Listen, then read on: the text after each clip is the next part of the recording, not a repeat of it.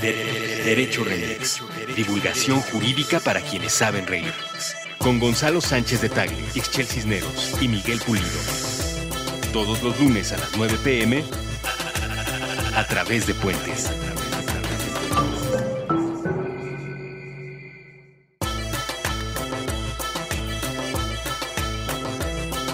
Amigos y amigas, escuchas de Derecho Remix. En este episodio hablaremos de los primeros días de Andrés Manuel López Obrador como presidente elegido por los mexicanos y mexicanas, sus propuestas legislativas, medidas de austeridad, qué va a hacer el gobierno para ahorrarse unos centavos, que si vende el avión, que si no lo vende, etcétera. Escúchenos, acompáñenos, esto es Derecho Remix. Buenos días, buenas tardes, buenas noches, bonita madrugada o cualquiera que sea el artículo constitucional en el que estén ustedes pensando. No, no- no lo vimos venir. ¿eh? Sí, no lo vimos venir, no lo- sobre todo porque yo siempre estoy pensando en un artículo constitucional en mi día a día. Y lo que tengo de cierto es que todo el mundo estaba pensando en el 127, en el, el que topa el salario de todos los funcionarios públicos a aquello que gane el presidente de la República. O el 106 y el 108, que son los que van a permitir meter a un montón de gente a la cárcel. Exactamente. Sí, no, bueno, espérate. espérate. Empezamos muy acelerados. Sí, sí, no, empezamos, empezaste, chavo. Ya saben, ustedes están escuchando Derecho Remix, el podcast que escuchan estudiantes, profesores, ministerios públicos, jueces de barandilla, ministros de la Corte, miembros de los organismos de supervisión internacional, miembros de paneles multilaterales de comercio, cámaras. Somos un exitazo. Somos un exitazo. Un exitazazazo. Somos un boom. Oigan, yo tengo que reconocer una cosa. En, en la velocidad de, de este podcast, o sea, como lo vamos haciendo, es una conversación informal, pues de repente uno habla así a fuerza de memoria y da referencias y tal. Y a mí me da mucho gusto que la gente... Gonzalo es un crack. de que la en gente- de la memoria y muchas referencias. gracias. No, pues sí, él es, él es un crack y yo soy un impostor, porque el otro día dije una referencia eh, técnica, o sea, imprecisa, y eso me da igual, ¿no? Porque es una cosa de técnica jurídica, eso a quién le importa. Pero en uno de los episodios que hablamos de fútbol, di mal una alineación de México y dije que el Bofo Bautista había empezado el partido contra Uruguay y no es cierto. En el 2010 había empezado el partido contra México. Qué barbaridad. que diga contra Argentina. Qué barbaridad. Y entonces, bueno, pues ni modo, no puede uno andar a- con toda la data como Gonzalo en la cabeza, ¿no? A Este, mí me disculparán, pero tengo muy mala memoria. Entonces, mejor no hago osos. Mejor no opino al respecto. Bueno, pero este podcast, cuando escuche usted algo con lo que no esté de acuerdo, háganoslo saber. No nos exhiba, no nos, este, no nos haga bullying, pero pues sí, pónganos este, pues ahí No, la que- conversación o- o que bonita. hagan bullying, pues, no, Que hagan bullying. aguantamos vara. Aguantamos vara, pues sí, va. ¿Qué, qué cosa es esa de querer tener inmaculado el prestigio y la gente quiere andar fustigando a los políticos y opinando de política y luego quieren tener el apellido intacto? Pues nada, el debate libre e intenso pues requiere que uno tenga el cuero más duro, ¿no? Y aguante cierto calor. Ah, Tienen yo- razón. Y yo platico re a gusto con mis haters, la verdad.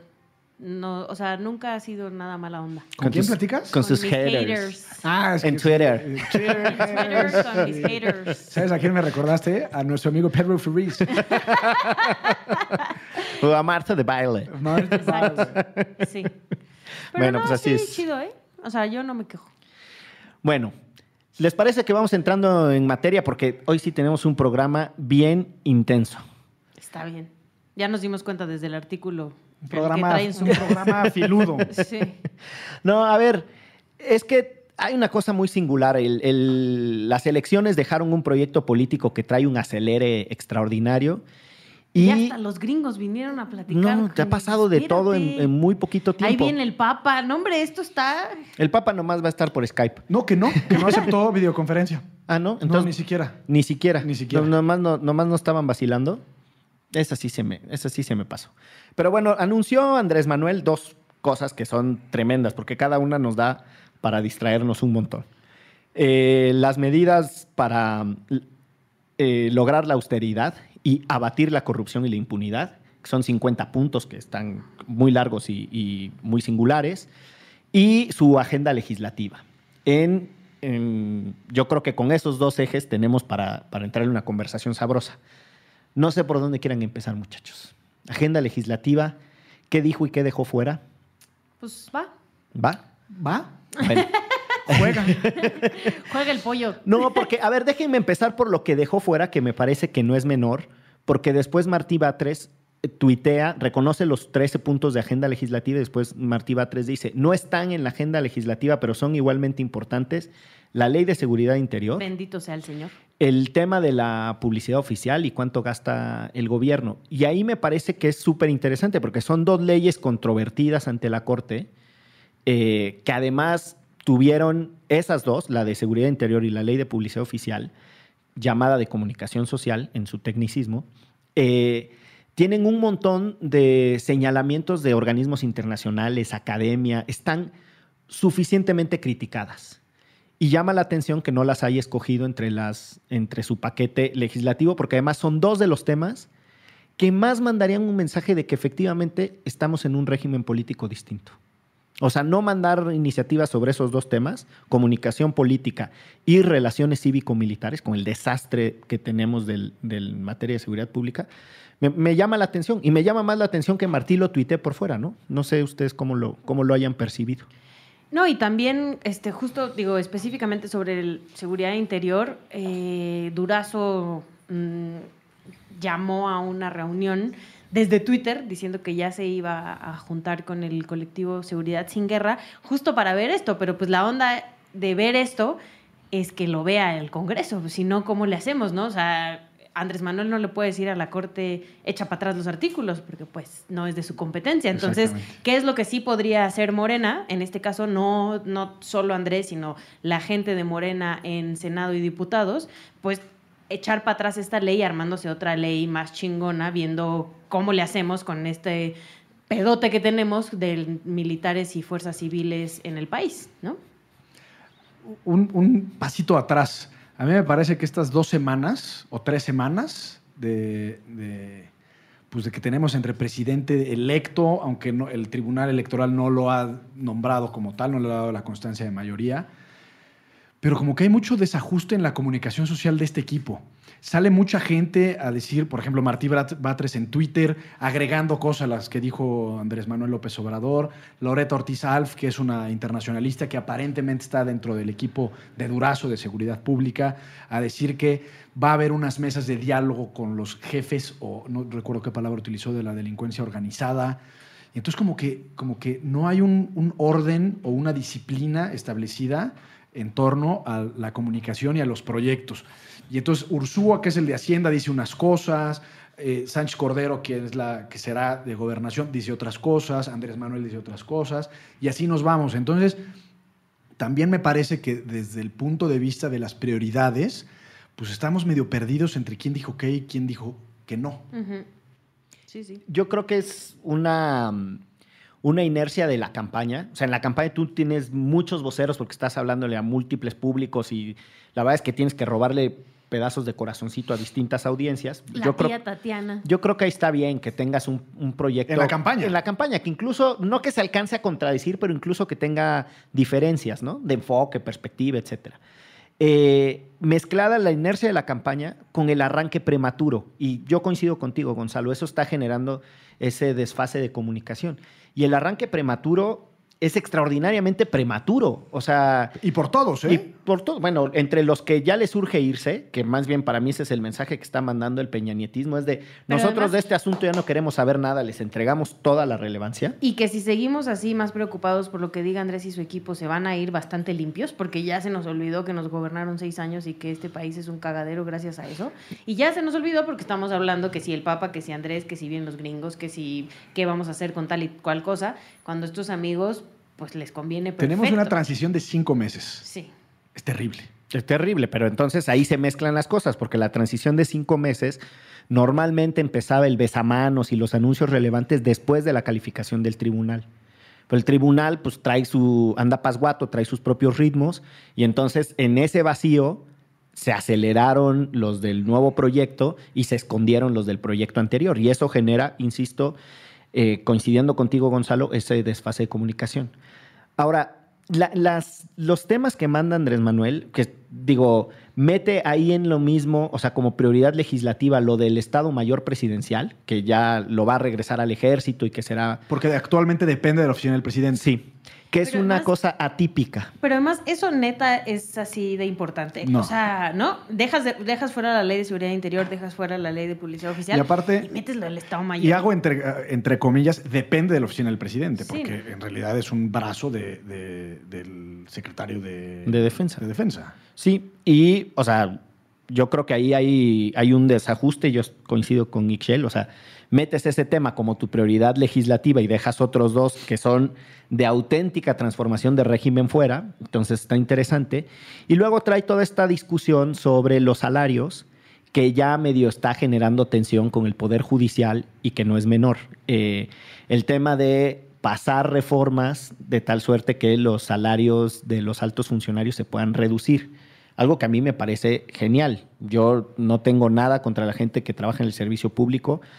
Eh, lo hemos discutido aquí. O sea, pasarles así el mismo rasero a todos y decir todos son unos vividores del Estado es injusto Totalmente. no es adecuado, no es lo que sucede. Hay mucha gente seria en cada una de las eh, distintas oficinas de gobierno, en cada uno de los distintos poderes. Lo que sí creo es que tenemos un sistema de, de privilegios, sobre todo en la cúspide, ¿no? Una vez, cuando yo todavía hacía análisis presupuestario, sacamos como las 670 personas que más ganan en el país, con los sueldos públicos más altos, eh, le costaban al, al país alrededor de 5 mil millones de pesos. 670 personas. Pero además, vivimos en México, ¿no? O sea, es un poco como la realidad. Ojalá todos pudiéramos tener esos sueldos. No es así. Vivimos en México y el presupuesto se debería designar para otras muchas cosas que nos están haciendo falta. Y no vivimos en Suiza para que ganen eh, esos sueldos. ¿Esa prioridad legislativa a ti te late, Ixchel? ¿Te gusta? Sí, y creo que además eh, fue como de lo que más prometió y de lo que más habló. Entonces, para mucha de la gente que votó por él, eh, con eso va a ganar muchos puntitos. Entonces, creo que por eso está ahí, porque eh, tenemos esta idea de que bajando sueldos acabaremos con la corrupción, o por lo menos esa es lo que, la idea que él le vendió a muchos de sus, de sus votantes. Entonces, sí se la, se la, era una propuesta que le iban a exigir sí o sí, ¿no? A mí, la verdad, no me gusta mucho el tema en términos generales. Yo creo que el servicio público debe estar bien pagado y debe ser competitivo. No digo que debas de ganar como un director general de una empresa privada, porque hay, digamos, de manera implícita un servicio a la patria, ¿no? Y en ese sentido, pues no es para enriquecerse, que tengas un salario digno y un ingreso, eh, eh, digamos, decoroso en términos generales. Pero reducir a la mitad el salario, creo que al final del día va a ser muy poco competitiva la oferta de trabajo del servicio público. Eh, entiendo que una cosa muy distinta es el abuso, la dilapidación de recursos públicos, eh, eh, no sé, que se compren zapatos, los típicos escándalos que escuchamos. Eso es una cosa. Y otra muy distinta es que tengan un buen salario. Competitivo me refiero a la oferta laboral en términos generales. Entonces tú quieres una persona, un técnico preparado, un especialista en determinada materia, que si a lo mejor le ofreces un salario muy, muy, muy bajo en la administración pública, pues va a decir, la verdad, de aquí no. No, yo estoy de acuerdo en que los salarios bajos no le convienen A nadie. a nadie. No le convienen, vamos, es una discusión incluso hasta entre las ONGs, cabrón. Sí. ¿Cómo haces un esfuerzo por incrementar los salarios? ¿no? O sea, y son instituciones sin fines de lucro que no tienen capacidad de generar plusvalía, ¿no? Este, que vives del excedente de capital de otras eh, organizaciones humanas, es decir, organizaciones humanas con fines de lucro generan un excedente de capital, lo donan y con ese dinero funcionan las ONGs. En tanto no generan riqueza, los salarios están muy deprimidos, están muy deprimidos en el sentido hasta También, emocional. también. están bajos, muy pues. bajos, están muy bajos. Y hay una discusión de cómo le hacemos para subirlos. Entonces, los salarios son importantes, pero ese es justo mi punto. Son tan importantes que no se vale tener ciertos salarios desproporcionados. A mí, que 670 personas cuesten, no significa que eso ganan, significa que eso cuestan. O sea, que por privilegios, choferes, bla, bla, bla. 5 mil millones de pesos al año me parece brutal. O sea, me parece desproporcional.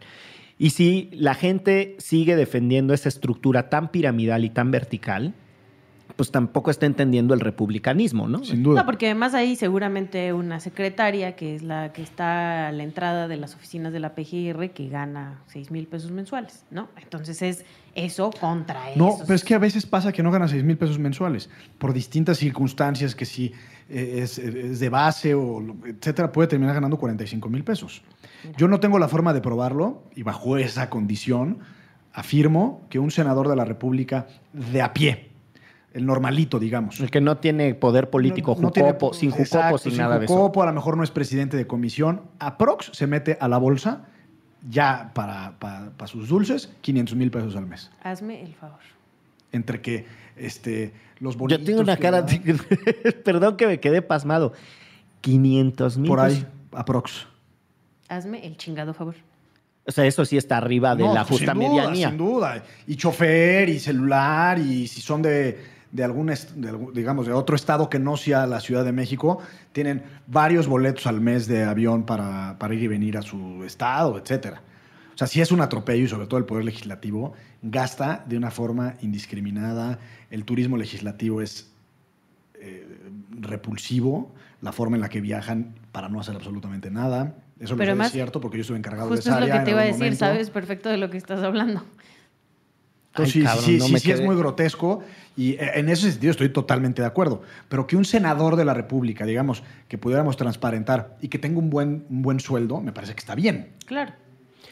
¿Qué les parece para cerrar este primer bloquecito sobre el paquete legislativo, lo de, lo de revocar o modificar la reforma educativa? Prioridad legislativa Híjole, es bien, que mal A mí, planteada. la, a mí la reforma educativa se me hace que hay que tratarla con pinzas, la verdad. Porque lo que está en juego pues, es en realidad el futuro del país. Pero yo sí creo que la reforma educativa que impulsó Peña and Friends tenía que ver más con Me una- el terminajo, Sí. Peña and Friends. Había un Pavarotti en Friends, ¿no? O algo, Plácido Domingo en Friends. Ojalá o- Peña por lo menos cantara como Sí, sí, Pavarotti, sí, sí, pues sí. algo tendríamos. Este, era una cuestión mucho más laboral, ¿no? Como bien dice Andrés, era más una reforma laboral que una reforma educativa. Y que yo tengo a mí, o sea, tengo una amiga súper, súper, súper cercana que trabajaba, este, e- es maestra y trabaja, apenas el año pas- antepasado empezó a trabajar en la SEP. Y sí me dice que son unas cosas tremendas que te quitan el tiempo de todas las veces que tienes que hacer, armar reportes y, y que te evalúan cada cinco minutos con cosas ya súper innecesarias que te acaban de evaluar hace un mes, ¿no? Y que sí lo convirtieron en algo súper burocrático, mal pagado y pues, que la neta está, o sea, es- este tipo de personas que decidió ir al servicio público está pensando en volver al servicio privado de educación porque te convierte en tu trabajo en una cosa horrorosa, ¿no? Entonces, sí creo que además, como decía ah, del, del punto anterior, es algo que prometió Andrés Manuel y de sus puntos principales, ¿no? Que iba con la reforma, en contra de la reforma educativa y no lo podía dejar fuera. Yo debo de ser honesto, no conozco a fondo la, la actual reforma educativa. Sé que es una reforma más bien laboral. Eh, entiendo que hay algunas premisas que son esenciales, como es la evaluación del magisterio, que me parece que está muy bien, es decir, que quienes están eh, educando a la niñez del país eh, tengan las calificaciones y la capacidad suficiente para hacerlo. Entiendo que se intervino en ciertos derechos laborales, como por ejemplo eliminar la práctica, que creo que es muy mala práctica, de heredar las plazas, pues también está bien. Eh, la capacitación de los profesores, etcétera. Eso me parece que es positivo. Entiendo que puede pugnar o puede chocar con algunos derechos laborales de los profesores. Y en, y en ese sentido habrá que apoyar a los profesores. No sé cómo venga el proyecto de López Obrador. Eh, escuché a Esteban Moctezuma, quien es el que está propuesto para ser el secretario de Educación Pública, que lo van a eliminar para mejorarla, cosa que me parecería fantástico. Y sobre todo si se meten al contenido de la educación, Exacto. eh, también me parecería muy bueno. Pero creo que los detalles son lo- es lo importante y en este caso eh, no se trata de contraponer el derecho laboral de los profesores respecto al derecho a la niñez, pero siempre en un tema como estos debe de, de privilegiarse el derecho de los niños. Siempre. Eh, y en ese sentido, no sé si la propuesta de López Obrador tenga ese enfoque de derechos de la niñez. Que creo que tampoco lo hemos visto, no lo Habrá, sabemos. habrá que ver. Habrá que ver. Pues muy bien, hacemos un primer corte y eh, regresamos con el segundo bloque de análisis. De, de, de Derecho Remix.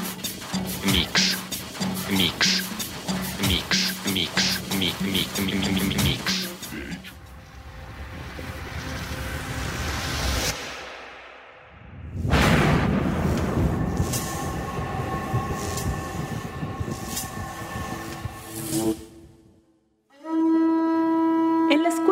Enseñan a los principales dioses mexicas.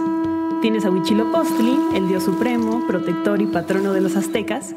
Está también Quetzalcoatl, la serpiente emplumada. Y cómo olvidar a Tlaloc, dios de la fertilidad, la lluvia y recientemente el tráfico. Pero nunca nos enseñan que los mexicas tenían una deidad de la pura gozadera, del placer y el éxtasis. A mediados del siglo pasado, una estatua prehispánica fue extraída de Tlalmanalco, un pueblo a las faldas del Popocatépetl. Se trataba de un pequeño hombre sentado con las piernas cruzadas sobre una especie de pedestal, con la cabeza inclinada hacia arriba, la boca abierta y los brazos medio extendidos a la altura del pecho. Sobre su cuerpo notaron distintas flores talladas. La escultura es la representación del dios mexica Xochipilli también conocido como el dios o príncipe de las flores. Actualmente se encuentra en el Museo Nacional de Antropología y de acuerdo con sus registros, Xochipilli era considerado el dios de la nobleza, patrono de la música, la cosecha y los placeres. Su cuerpo está adornado con flores que poseen propiedades psicotrópicas. O sea, está tapizado de drogas.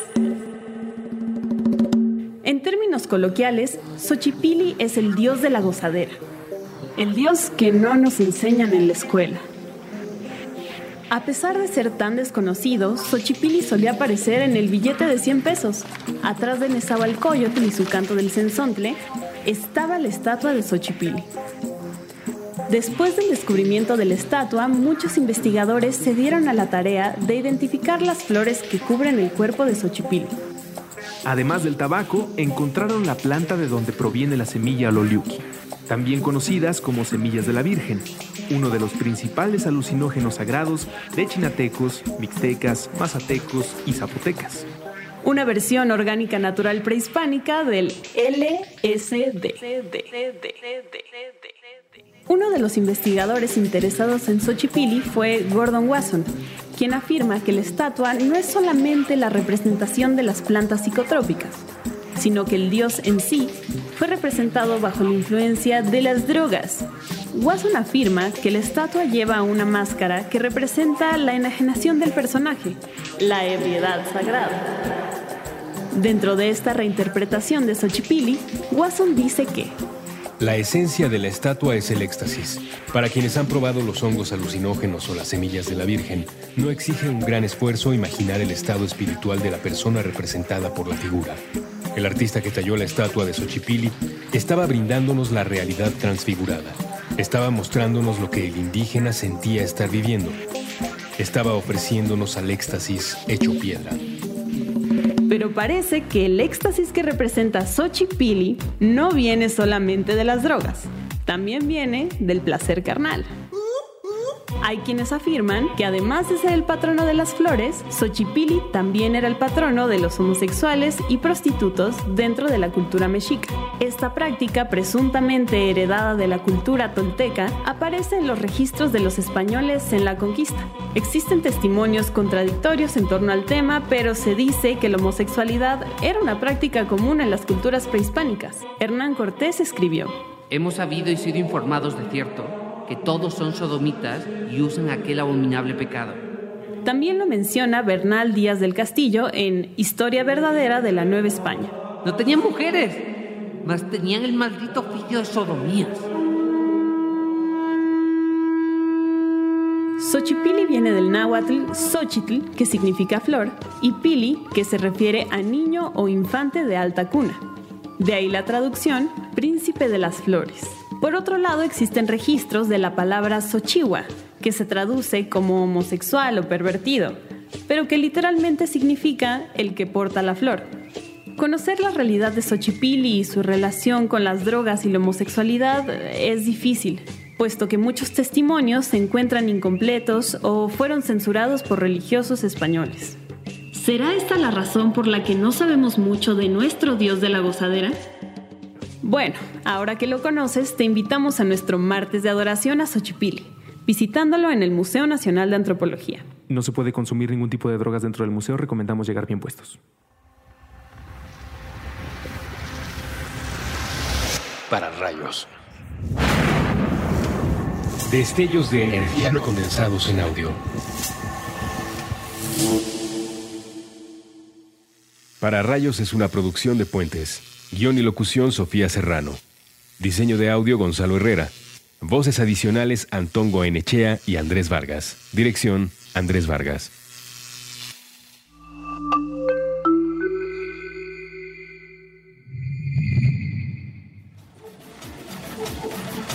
De, de- de- Derecho Remix. Mix. Mix. Seguimos aquí en Derecho Remix. Ya hubo rebatinga afuera de micrófonos porque aquí hubo un cruce de miradas porque a Excel no le parece nada. Excel dice que, que hay que convertir este país en la Suiza del norte de Venezuela. Mi- mi- hasta a Miguel se le escurrieron un par de lágrimas ahorita fuera del aire. No sabemos si de la tristeza o de la rabia. No, yo sí estoy emocionado, tengo que confesarlo con los, con los anuncios que ha habido hasta el Creo momento. que son en general buenos. Este, en general, sí, estoy emocionado.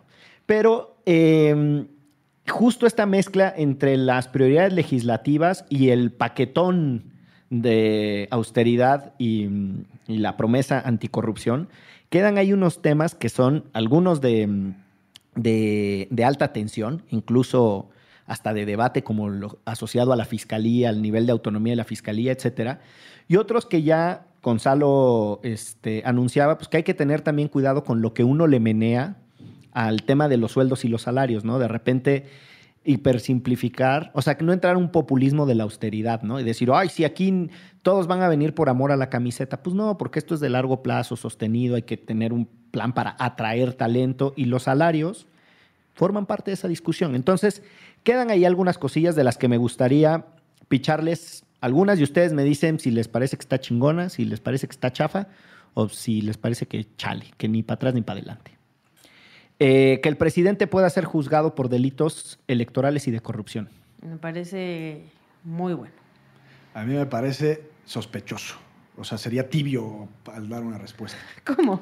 Porque yo a lo mejor soy producto de esta cultura institucional que nos dejó el PRI, pero a las instituciones hay que, que protegerlas y eliminar el fuero no solo al presidente, sino a legisladores, eh, etcétera, vulnera o hace vulnerable esa figura institucional. Entiendo que si pensamos en, en- cualquier diputado de nuestro no agrado, pues está bien que lo metan a la cárcel, pero si lo pensamos desde el punto de vista institucional, pues puede prestarse a muchísimos abusos, a, justamente a, a- limitar la independencia de determinado órgano, etcétera. Pero yo creo que estos compas han abusado de eso y por eso es esta propuesta. Pero no se trata de hacer una venganza en contra de quienes han abusado, se trata de preservar la investidura o investidura de la institución. Entonces tú eres un diputado de oposición y de repente tu colega, que no le gustó que hayas votado o a lo mejor puede ser el próximo candidato a gobernador y te, y te siembran ahí una denuncia de abuso sexual y ya te desgraciaron la existencia personal y además te impiden que, que- que tu carrera política. Pero ¿y cómo le hacemos? O sea, para encontrar un punto medio entre estos que, que abusan de tener fuero y de los que, que queremos mantener la No, no institucionalidad. sé, la verdad es que es una muy buena pregunta. Lo que, lo que yo sí quisiera poner sobre la mesa, un poco en el espíritu, y lo que marca Gonzalo, es que la derecha latinoamericana se aprendió que los nuevos golpes se dan por la vía de la persecución judicial y no por el uso de los militares. Podrá uno estar en contra de Zelaya en Honduras o del muchacho paraguayo al que removió la- su corte o de Dilma Rousseff, pero son proyectos que fueron removidos por la vía de la persecución judicial. Todos esos proyectos políticos se removieron por la y tiene persecución una gran judicial. justificación porque es institucional. Entonces, oye, pues ya el juez dijo. Ah, bueno, pues entonces como que te quedas cruzado de brazos. Entonces, yo, yo creo que la pregunta de Ixchel es, es interesante. Lo que yo sí diría es, yo a esta, que son las tres primeras, les pongo un depende. O sea, sí creo que está bien el mensaje de se acabó el abuso del fuero y, los, ¿no? y ese tipo de privilegios. Hay que tener cuidado con no irnos al otro extremo. Y a mí esto de, de considerar delitos graves, el tráfico de influencia, corrupción, asociación entre funcionarios y particulares, el robo de combustible y el fraude electoral, a mí, ¿qué- a mí no me gusta el populismo punitivo. O sea, incrementar las penas como medida de solución me parece ciertamente mentiroso, ¿no? Como el verde, pena de muerte, secuestradores, ya no sé quién más, ¿no?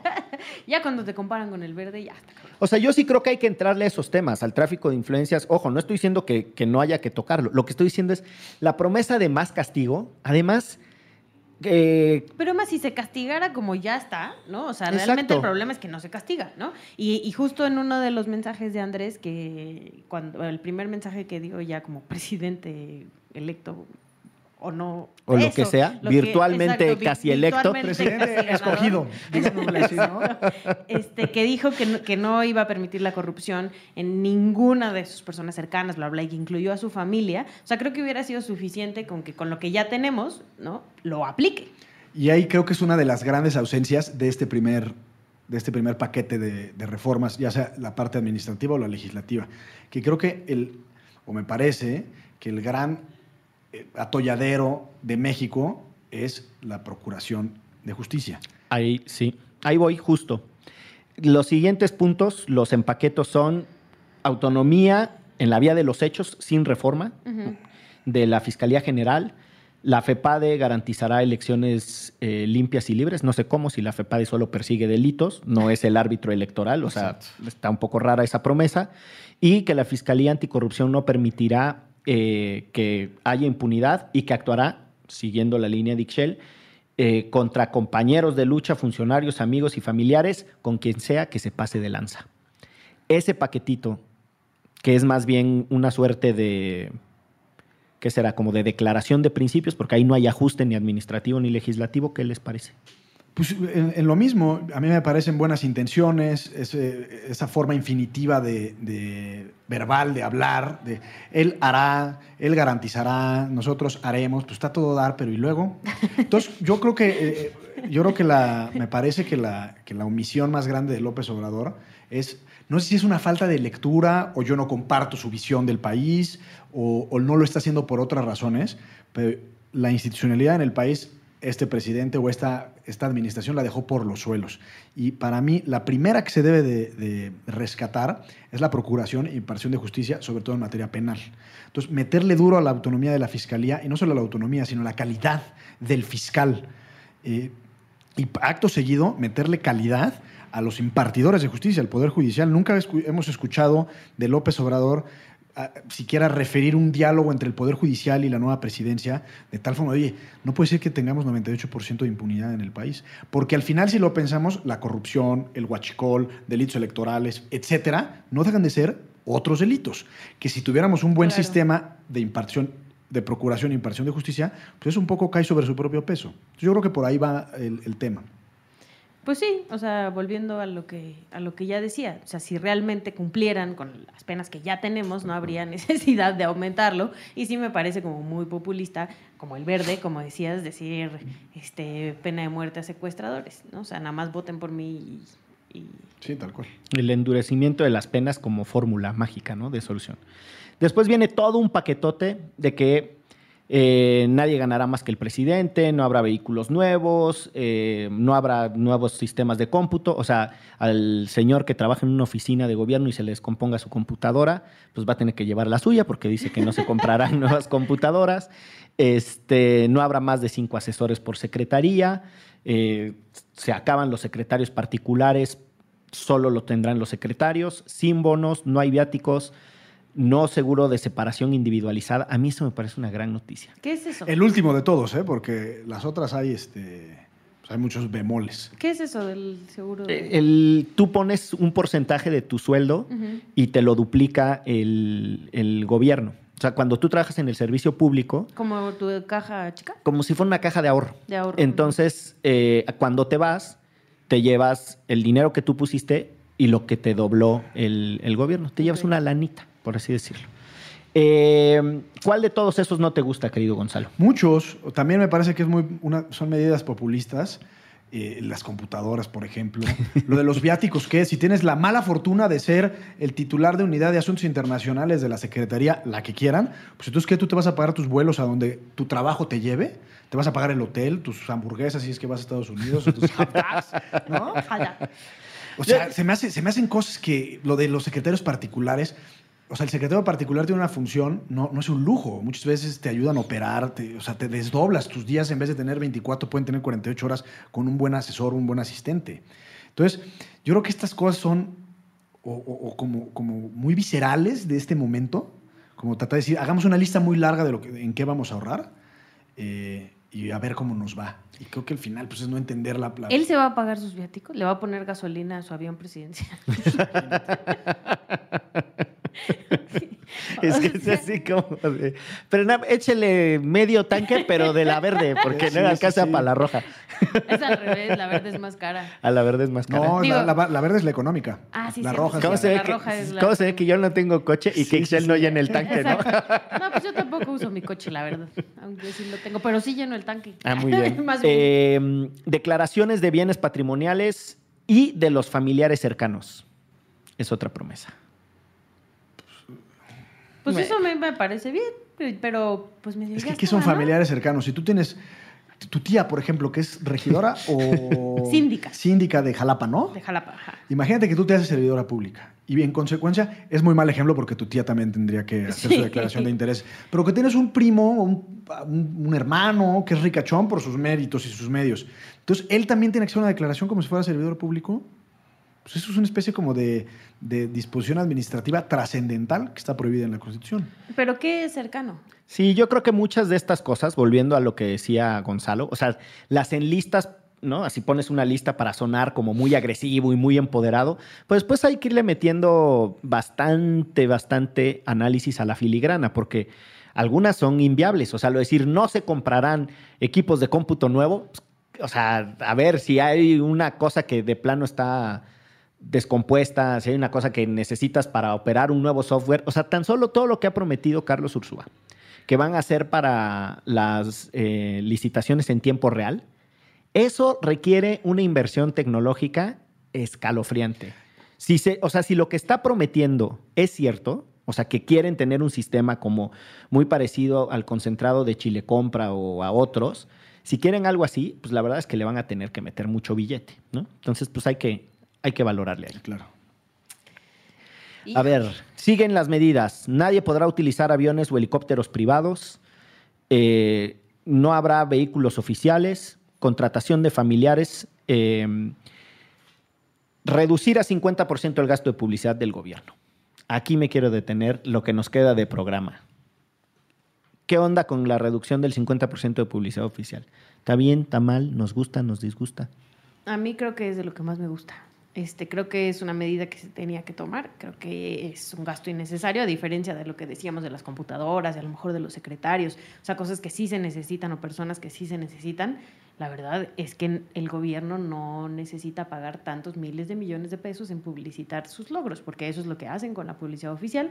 Sí creo que vendrá una crisis de medios fuerte, pero también creo que los que se hacen ricos en los medios de comunicación son los dueños y no los periodistas, ¿no? Entonces también tendríamos que empezar a ver eh, cómo solucionamos esto, porque seguramente habrá despidos en los medios de comunicación, pero al final eh, yo esperaría que quienes tuvieran el golpe más duro fueran los dueños de los medios de comunicación. Eso me parece bien. ¿Me permiten poner un tema sobre la mesa, Por favor. López Obrador, le- creo que lo comentó, ya sea, este, en algún momento lo comentó, creo que es irrelevante en dónde, que va a desaparecer las famosas delegaciones estatales, las delegaciones de las secretarías de Estado. Hoy por hoy ca- prácticamente todas las secretarías de Estado tienen representaciones en los estados. Hay estados en los que llegan a tener 25 o hasta 30 oficinas, no solo de las secretarías, sino de, de otros organismos. Y está muy bien que las, que las reduzca porque generan burocracia, es un gasto enorme, eh, muchas veces son innecesarias, desdoblan funciones, etc. Lo que él propone, en cambio, es eliminar todas estas delegaciones y poner y crear una figura que se llama coordinadores estatales. Una sola persona como representante del gobierno federal en el Estado, una sola. Desde el punto de vista del ahorro me parece fantástico, desde el punto de vista político es súper delicado. ¿Por qué? Porque vas a poner en medios y algunos comentócratas y opinólogos, ya le llaman los virreyes o los vicegobernadores, lo que va a hacer es poner una persona altísimamente empoderada que en realidad va a competir con poder eh, frente al gobernador del estado. Y más grave aún sería si pudiera o si pasa la propuesta de López Obrador, que las participaciones y las aportaciones, es decir, el recurso que la federación le entrega a los estados de la República, que es muchísimo, es, digamos, el porcentaje que los estados reciben de la federación respecto de lo que ellos ingresan, pues es, es, es demencial. Que sean estos coordinadores estatales los que distribuyan la lana. Entonces, pues en realidad estás poniendo una autoridad intermedia como está prohibido en la Constitución entre el gobierno del Estado y, el, y la federación, una autoridad política, que en casos, por ejemplo, como el Estado de México, será Delfina Gómez, la que, la que perdió las elecciones en contra de Alfredo del Mazo. Entonces, en realidad lo que estás haciendo es poner un potencial candidato a la próxima gobernatura del Estado. Entonces, está bien por un lado y está peligrosísimo por otro lado. Y también creo que con muchas de estas cuestiones que plantea Miguel, este, por último, pues se va a quedar mucha gente desempleada, ¿no? ¿Y qué vamos a hacer con todas estas personas desempleadas? Además. Yo digo, la promesa ha sido que nadie de base ni ningún trabajador eh, que no sea de la alta jerarquía se verá afectado ni en sus derechos laborales ni en su seguridad. Eh, dos cositas nada más sobre lo que dice Gonzalo para irnos despidiendo. Yo creo que es muy interesante eh, pensar en el modelo de austeridad como un modelo dinámico, que aprenda sobre su ejecución. O sea, si cada una de las medidas que están prometiendo y anunciando quedan rígidas, santo desastre en el que nos vamos a meter. Yo creo que este gobierno puede anunciar desde ahora con humildad que va a ir tomando medidas e irá ajustando en la medida en la que funcionen o dejen de funcionar. Porque es uno de los principales problemas del gobierno en México, que parece que lo que decides quedó en piedra y eso genera muchos desastres. Y la segunda cosa que me parece muy interesante de todo lo que hemos discutido es que eh, la sociedad se tiene que hacer cargo también de lo que, de la noción de ahorro y de la noción de austeridad. Porque cuidado y nos vamos a un principio ultraliberal de que el gobierno no existe y el gobierno no gaste, que a mí me parece muy riesgoso. Es importante tener una institucionalidad que reduzca eh, desigualdades, que intervenga, que corrija eh, las distorsiones que tienen las sociedades. Y toda, toda la austeridad, toda la austeridad también se parece al adelgazamiento radical del Estado y a mí eso no me gusta, ¿no? Lo digo abiertamente. Pues nada, nada más creo que tenemos mucha incertidumbre todavía, ¿no? Mucha incertidumbre. Y no, no, no, pues eso, o sea, te, creo que tenemos que seguir este, ahí las decisiones paso a paso y seguir siendo, o sea, seguir exigiendo y siendo este, visores de lo que está pasando con nuestro país, porque pues al final eh, son gobierno y sea quien sea, aunque hayamos votado por ellos, pues tenemos que estar echando ojo, ¿no? Sí, Totalmente. Me quedo con el comentario de Miguel. Este adelgazamiento del- de las instituciones del Estado no necesariamente es bueno en sí mismo. López Obrador parece, en este caso, más republicano que cualquier otra cosa, diciendo que el mejor Estado es el Estado más delgado o el Estado mínimo, cuando sus críticos pensarían que lo que él iba a hacer es hacer un superaparato estatal, así el estilo soviético. Que no. Entonces, interesante también desde esa lectura. Eh, pues seamos críticos y sigamos observando. Muy bien. Y sigan escuchando Derecho Remix. Chao. Sayonara, sayonara.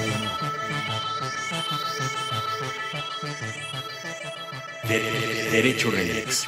Divulgación jurídica para quienes saben reír. Con Gonzalo Sánchez de Tagle, Ixchel Cisneros y Miguel Pulido. Todos los lunes a las 9 pm a través de Puentes.